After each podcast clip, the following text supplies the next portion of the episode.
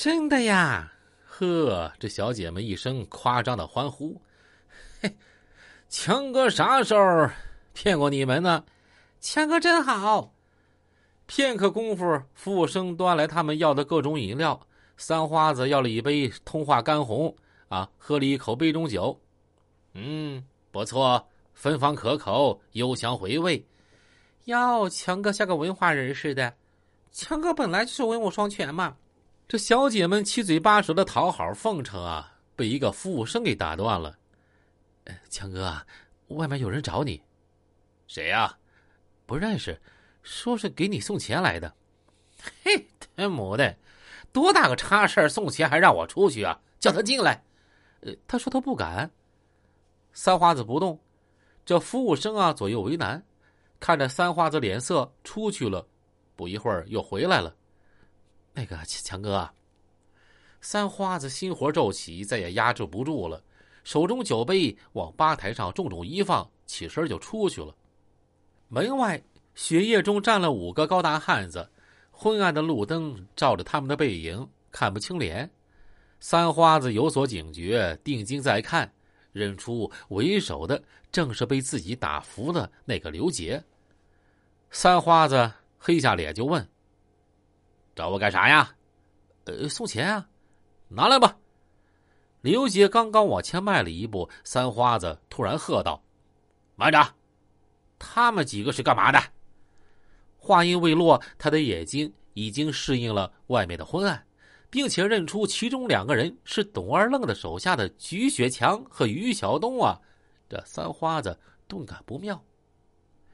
说时迟，那时快，就在三花子迟疑的瞬间，忽然迎面射来一道雪亮的强光，两条警用第八型贴身保镖手电耀眼的光柱一下子就射住他，照花了他的双眼。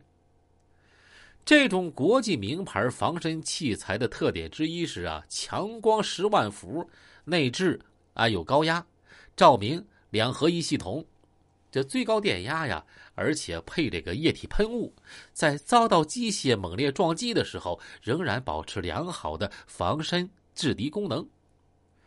五个人唰的一下抽出砍刀、菜刀，一起向三花子猛扑过去。这三花子也不是白给的。他之所以敢亮出化蝶黑社会老大的名号啊，确实有许多别人不及之处。当雪亮的强光突然照花他的眼睛的时候，他闪电般掏枪在手，啊，走私来的俄国重型卡拉夫手枪连声爆响，霎时打碎一只强光手电的挡风玻璃。拿手电的人来不及闭上眼睛，一声惨叫，飞溅的玻璃碴就嵌进了他的双眼。然而，对方今天晚上是奔着要他命来的，来前发过誓，喝过酒，无论遇到什么情况，绝不退缩。因此，枪声爆响，非但没吓退他们，反而发疯般的就撞上台阶儿三花子同时遭到几把菜刀的砍杀，突然失控，一声惨叫，就跪在地上，一阵乱刀齐下，血光飞溅。于晓东组织来的五个人，尽情发泄着如同血海深仇般的怨气。曾经逞强一时、威风八面的三花子，这个时候只有招架之功，没有还手之力，浑身剧烈颤抖着，不甘心的狂叫着。闻讯而来的舞厅人员和路人，没人敢靠前。眼睁睁瞅着黑暗中一群人砍杀大名鼎鼎、带有黑社会性质的犯罪团伙老大。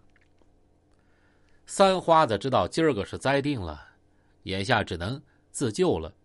他一边下意识胡乱用胳膊左挡右撑，一边极力保持着清醒，绝不能让思维啊出现一丝差错。他知道此刻最要紧的是睁开眼睛，看清眼前一切。然而。凶狠残暴的于晓东、菊雪强、刘杰五人已经不会再给他机会了。就在这个时候，也在舞厅玩的三花子的弟弟刘克新闻讯赶来，不顾一切上前啊，要救三花子。怎奈对方人多势众，又都拿着凶器，三花子没救了。刘克新背部也被菊雪强猛然刺了一刀。又是一阵乱刀齐下，三花子血肉横飞，轰然倒地，再也不动了。大街上和舞厅里的人吓得四散奔逃。雪又开始下了，越下越大。当呼啸的警车赶到案发现场的时候，三花子身上已经覆盖了一层厚厚的雪花。后经法医鉴定，被害人刘克强、三花子系因锐器刺伤腹部，造成腹主动脉损伤、失血性休克，导致循环衰竭死亡。被害人刘可欣背部被刺，已经是构成轻伤。